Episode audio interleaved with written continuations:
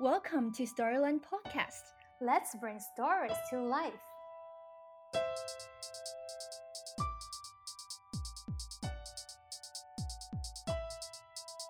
I say, Grandpa, I wrote this book, it was inspired by you. And, and he'd be mm-hmm. like, Well, how about that? And then he'd forget. And while it was sad, I could share it with him again and again, like it was the first time. So if we're looking for silver linings, there was mm. a bit of a silver lining.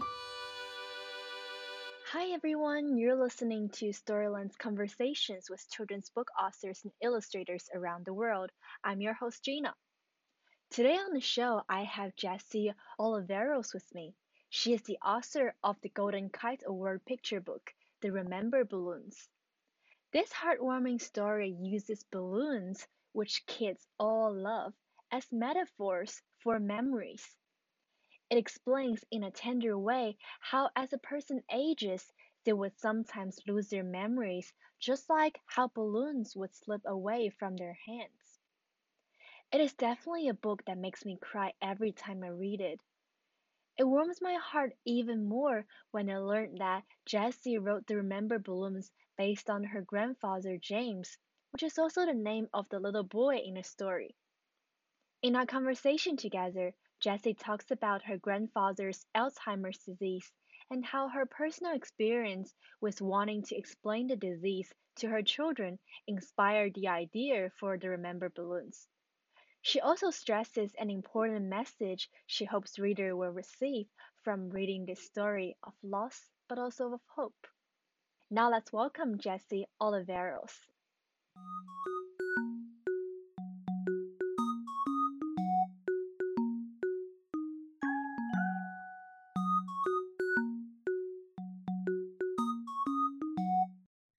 Everyone, this is Jessie Oliveros. I'm the author of the Remember Balloons illustrated by Dana Wulfekotte. And I am so happy to share my experiences with you and talk about the Remember Balloons. Yeah, The Remember Balloons is a book that I read actually quite a while ago, but I still remember the first time I read it, just tears started streaming down my eyes because it's such a heartwarming story. Um, would you like to talk about your personal experiences that inspired the first idea for this book? Sure. So the Remember Balloons was inspired by my grandfather.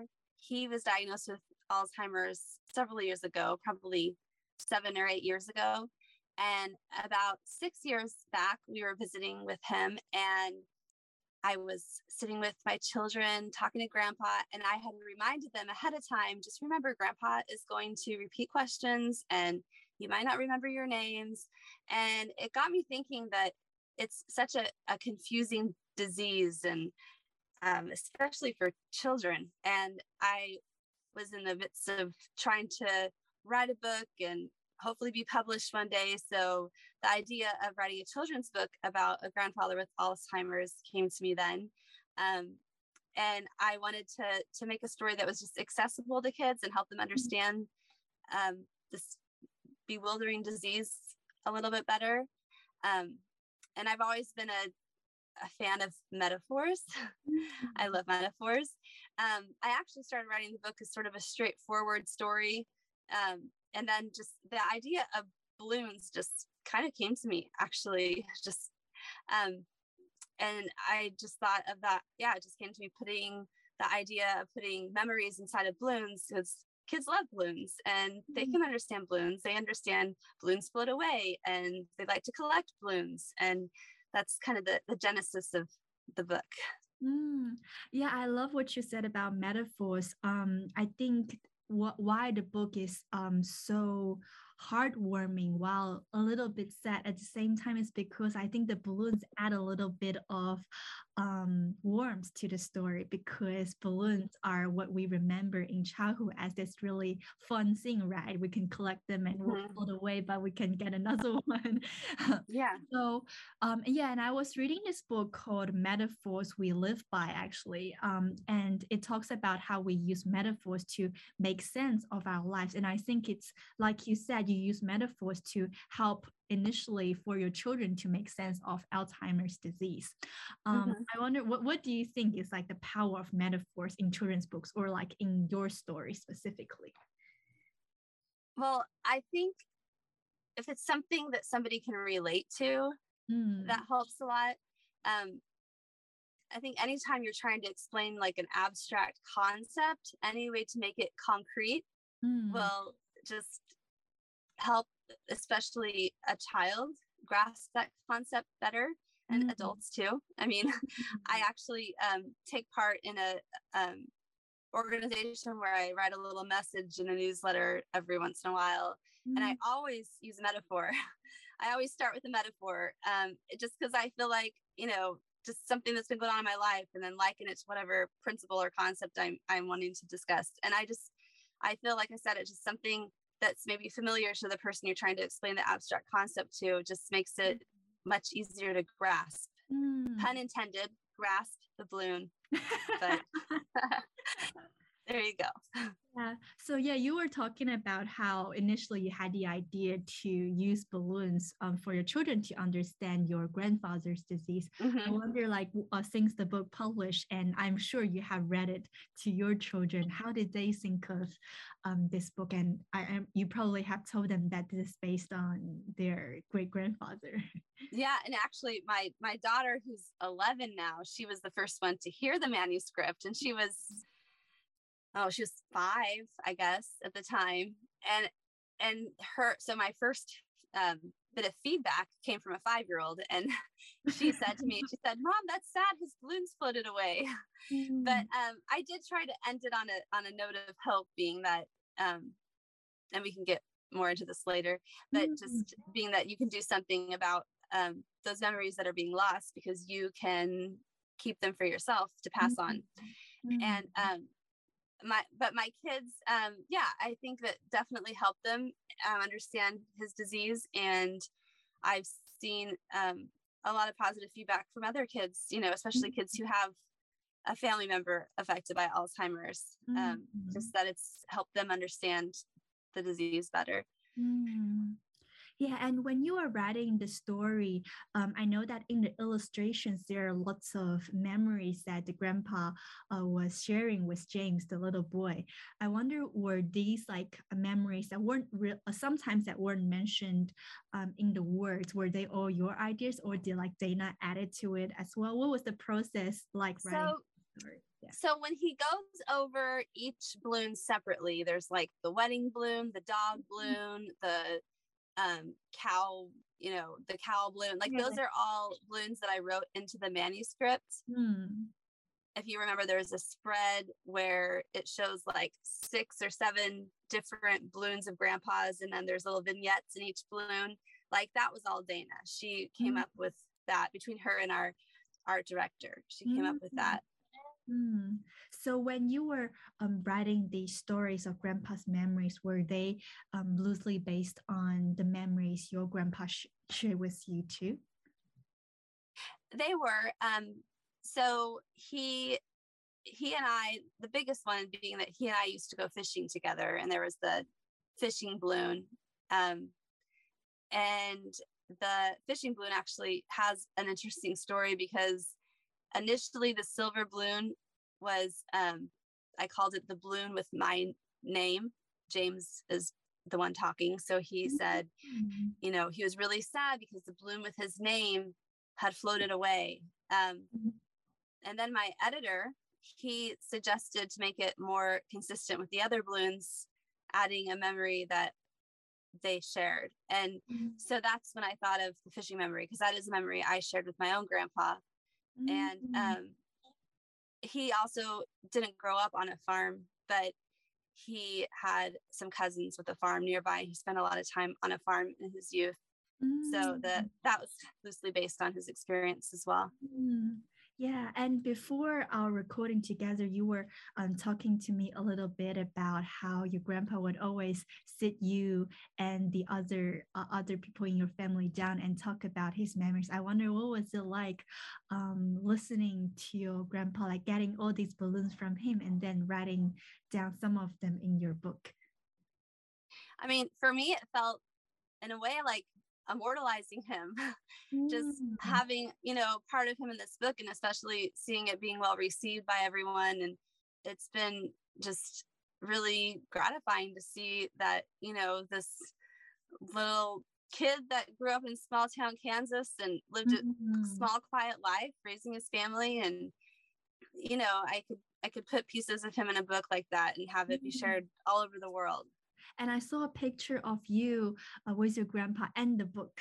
Um, so did you read the book to your grandpa? What was that experience? So by the time the book came out, he had progressed enough that he definitely wasn't going to um, hold on to that fact.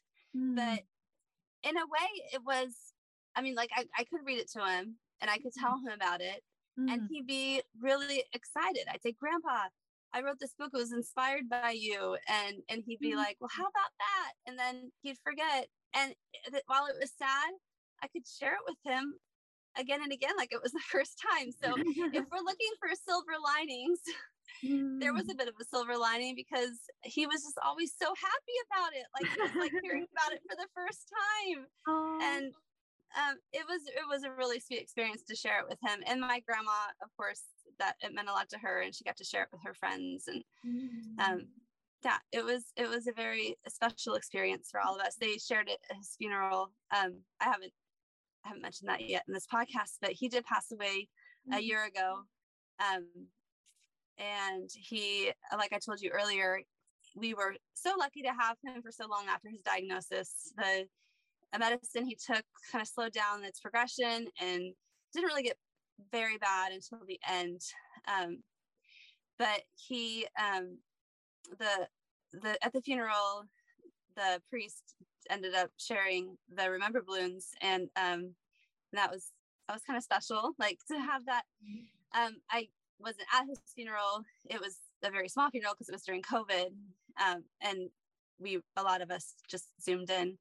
So having him pass away during COVID, of course, added a whole other layer to that, you know, sadness of losing him. But um, he he had a very um, positive legacy, uh, of legacy of laughter and positivity, and so even though the end of his life was really hard during the pandemic, I think we've all just hold on to the fact that we have so many great memories with him and mm-hmm. that he lived such a long, full life of mm-hmm. laughter and goodness.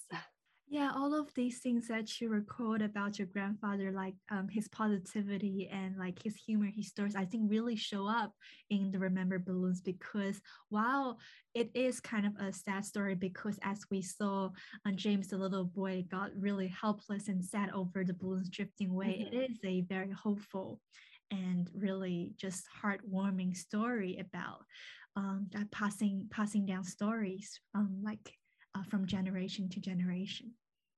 And that's something I like to tell kids when I read it out loud. I always say, okay, this at the end of this book, it's you're going to have a job to do, and you guys need to tell me what you think it is. And so the job is to, you know, write down their stories and write down the stories of their loved ones, especially the elderly ones in their life. And mm-hmm. it's so fleeting. Like even you think people are, are going to be around forever, especially when you're a kid, and then mm-hmm. um, it's just it's just important to yeah just to get these stories written down and if you don't you know and if you don't get all the stories written down before your great grandma or your grandpa passes away then you have your parents or your aunts or your uncles or maybe somebody a friend they had in their life that might remember some of these stories for you so i think um i think being being part of that that generational chain is it, kind of a feeling of connectedness i think is important for a child mm. Yeah it's so great that you use this book to record your grandpa's story but also it's inspiring other children other people to record their stories as well. Um, and and now i really like to talk about like some specific pages in the book. Mm-hmm. before i do i want i just want to ask you is there like a favorite page in the book for you? I would say the part that like is most poignant for me mm-hmm. is the part where where he does lose what what used to be the page of the balloon with his name but where he does lose the the silver balloon and then that's kind of the moment you realize the grandpa doesn't exactly remember him mm-hmm. and because that that's that's really heartbreaking when a loved one doesn't remember you anymore even if you on some level understand why i mean my my dad who's a 63 year old man that was like really really hard for him when his dad you know no longer remembered his name. But um but i think that i think kind of the the flip side to that can be remembering the times you know that you guys spent together like the fishing balloon you know that you he still has the fishing balloon.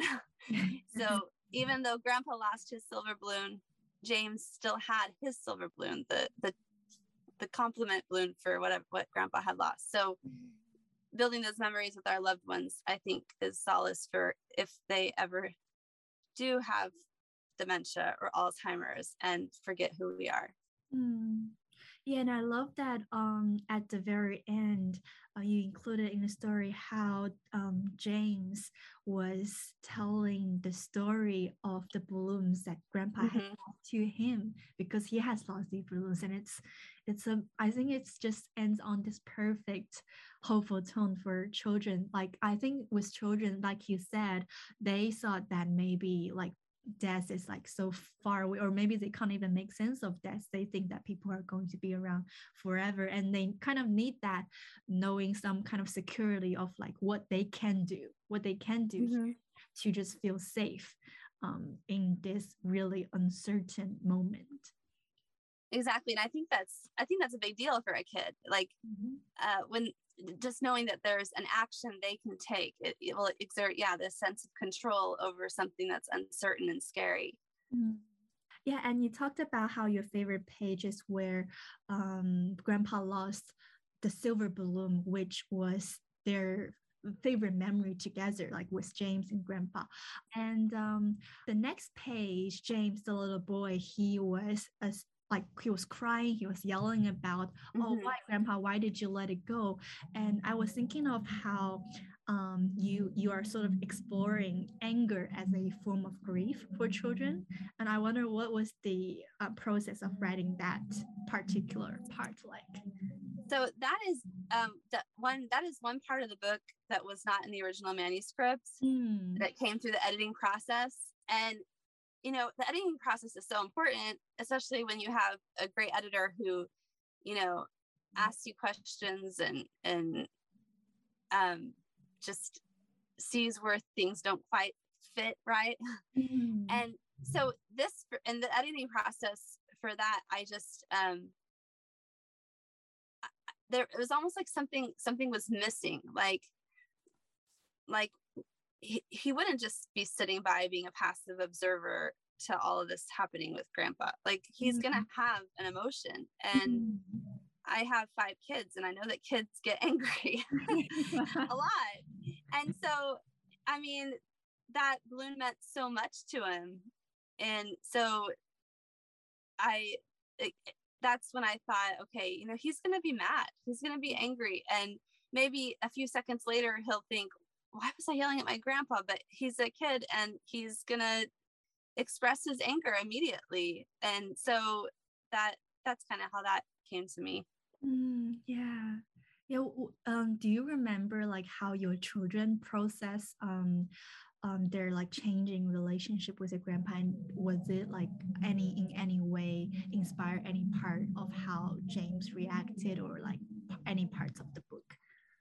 So honestly, there was James to me, even though, by the way, James is my grandpa's name. Oh, um, wow. yeah. Oh yeah, so he, it's so great. You're honoring him like by giving the yeah, yeah. And his and his and actually in the entire manuscript, the the name James isn't even mentioned. It's just mentioned because it's written from a first person yeah, perspective, yeah, yeah. Mm. but it's mentioned in the book jacket. Um, mm-hmm. but uh, James is kind of like my dad to be honest, more than anything. Because I, I mean, he obviously wasn't having the same exact reactions like a eight year old, six to seven or eight year old child would have, but, but just kind of reinterpreting them through his lens, you know, mm-hmm. as a child might might experience it because he was literally, you know, that was his dad. He was his child. Mm-hmm. My kids, I was definitely closer to my grandpa than my kids were. Mm. And so they themselves didn't experience any really deep personal emotions over his illness. Um, we saw him once or twice a year. And so they, I think for more them, it was more confusion than anything else. Mm-hmm. And of course, they experienced like my sadness, like when he passed mm-hmm. away, you know, kind of secondhand and like, oh, mom is really sad about this. But, um, but at the same time, they have, you know, his, his stories, like, even though they might not have had a very intimate relationship with him like I did and of course like my dad did they you know have his stories and I I like passing those on to my kids and maybe one day they'll pass them on to theirs.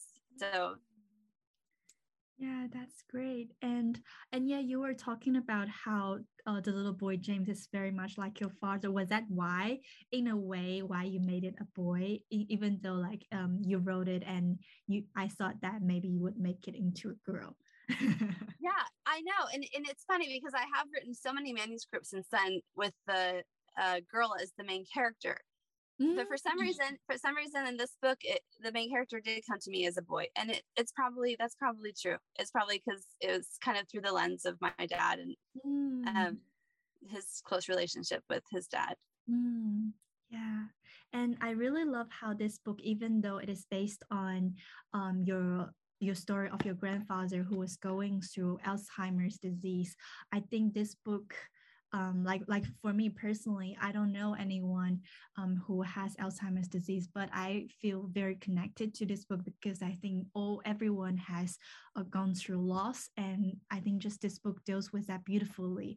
Like even if it's not Alzheimer's disease, if someone passes away, we feel this helplessness as the balloon drifts away, as we feel that we cannot cannot connect with them, like we're not in control of our circumstances.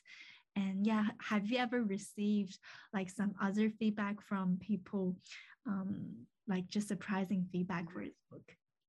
Well, it's funny because when I, um, before the book came out officially, when I was anticipating its publication, I thought, well, it's a very niche book. You know, it'll probably just appeal to the people who have experienced Alzheimer's. And I didn't consider two things. One, that Alzheimer's has touched way more people's lives than I thought mm. and also that it, a lot of people did come forward and say this really helped me with the grieving process and i actually ended up um, gifting my book a few times to someone who had experienced loss um, mm. even if it wasn't related to dementia or alzheimer's and yeah i mean it, to me it's a way of just holding on to the memories of those who've gone before us and um, that's really i think that the I, I, use this word already, but the connectedness of us with, you know, the generations past and the generations future is just mm. kind of sort of the inherent message in the book. Yeah, when you were writing this book, was there um, what conversation did you hope this book would spark between a parent and child who are, who are reading this book together? I guess for those for those who have experienced Alzheimer's or dementia in their life directly, my hope is that they understand, like I said, the disease better. And just, mm. I've had a lot of positive feedback about that. Like, you know, parents who've said, you know, they, they're able to share this with their, you know, young children because their parent, their, the child's grandparent has Alzheimer's. It helps them understand it so much better. But um, just, just to kind of even if the person doesn't have Alzheimer's uh, as a person with Alzheimer's in their life, just again, the concept of, of keeping the conversation and the connectedness alive with the child and the older generation and just knowing how much they have to share with us still. Mm, mm, yeah. Yeah, I, I am just thinking about how with picture books, we used to think how children's picture books are all very happy. We see like bunnies in the forest eating eating uh, like eating yummy things, but now we have books, children's picture books um that sort of explore Alzheimer's disease. And I think it's amazing how um, the topics we are able to explore in children's books now have evolved over time. What what do you think of it like being part of this um, change in this children's books trend? No, I I love it, and I um and I've always been a lover of books. And in fact, I yeah I I started out writing just like humorous fun books because I just remember, you know, like the Dr. Seuss books and the as it P.D. Eastman books, like the fun, silly books um, growing up. And that was kind of what I was writing. And then um, it's in, funny, funny, I guess, that in the end it wasn't a funny manuscript that I ended up publishing. It was it was a much more poignant manuscript. And I you know, looking back, I'm glad that's how it happened. Like I I'm glad that I had a book that wasn't just, you know, good for a laugh, but like there's something that kind of stuck with not, don't get me wrong, there's some pretty funny manuscripts that's like that, that mm-hmm. can stick with you for a really long time. We yeah. have little quotes in my family and you know from these funny picture books that those definitely stick with you but um for me in the end it meant a lot to have a poignant manuscript that that people can remember and refer back to um, when they need it most mm, yeah yeah and let's talk a little bit about your uh, writing journey and um, as you mentioned uh, remember balloons was your first published book and it, it's so far been your only one i wonder like what have you been uh, writing or what have you been doing since the publication um, of the remember balloons so I've definitely submitted manuscripts through my agent. I've come close a few times and I feel like something might be on the horizon without getting into too much detail here. But mm-hmm. I would say um, the productivity of my my writing friends who are published and especially those who have come out with more books since their debut um, is way higher than mine. I just I I struggle a lot um, finding well, I've, I told you I had five kids. So oh it's really hard for me to find the time to write. Um, but that's only really half of it mm-hmm. because the truth is, if I mean, the truth is, if I really, really wanted to make more time to write, I could make more time to write. and so, so I don't want to put a message out there that you're like, your hands are tied. If you really want to write, you'll find time and I, I but I do feel like I've taken definitely like a bit of a pause mm-hmm. and, and part partly on purpose, just to like kind of sit back and you know, I've submitted manuscripts here and there, but I I have been, especially this pandemic, I call it my pregnancy pandemic pause. it makes me yeah, feel better since an alliteration. but it was yeah, so after my book came out, I ended up um I ended up having my fifth child and it was during the pandemic. And so things really slowed down for me then. So I do feel like things are picking up again. I hope. Um, mm. but I definitely would love to be published again. And, you know, some people just are surprised when they find out I haven't been published again, even though I've already been published. But it's not necessarily like once you're in, you're in. I mean, each mm. an editor has to fall in love with the manuscripts enough each time, you know? And there's some really, really prolific authors who will tell you they get rejections all the time, you know? Mm-hmm. And it's just hard to believe, but I, I think it was um, Jane Yolen, and she's written like 400 books, mm-hmm. published books, and she once tweeted about being rejected. Like you're just like, oh my gosh, Jane Yolen is re-, like you, you just have to have her name on a book and it'll sell. But um, but it's true and rejection is a huge part of it and i've um you know you just kind of come to accept that and mm. and just and just i think that i think the most successful authors in the end are the ones who are able to just to say okay what can i learn from this rejection and let's move on you know mm. and keep trying mm. so yeah, and considering you have five children, I mean, I mean, I, I honestly cannot imagine having five children in the house. What is it like being like the, the mom of five kids? Oh, it is, it is insanity. Mm. Like it's just like something is always going on. And uh, listeners don't know this, you don't now, but I'm actually in my garage in my car right now because it's really the only way I can have like a soundproof place because there's my husband's inside with the kids right now, but like it is, yeah, it's always wild in our house. it's, crazy.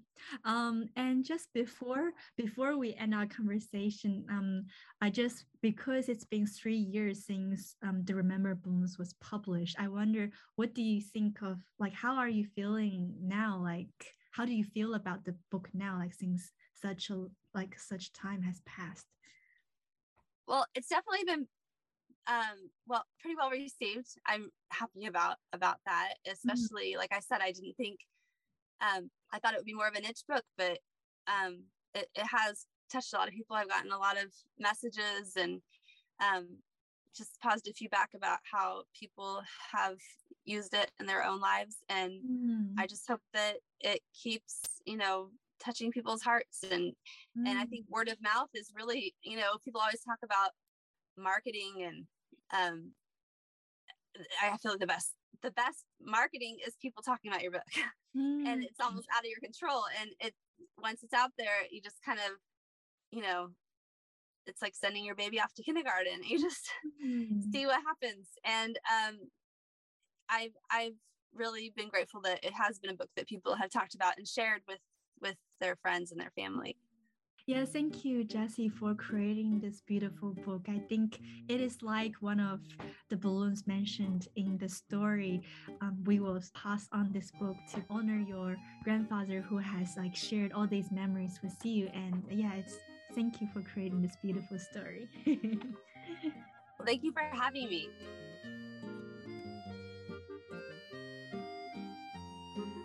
So that was my conversation with Jessie Oliveros. You can learn more about Jessie at her website found in our show notes. And do pick up the Remember Balloons. It is a moving story that I am sure will move everyone's heart. Don't forget to subscribe to Storyland Podcast if you want to listen to more conversations that we have with children's book authors and illustrators. I'll see you next time then. Bye bye.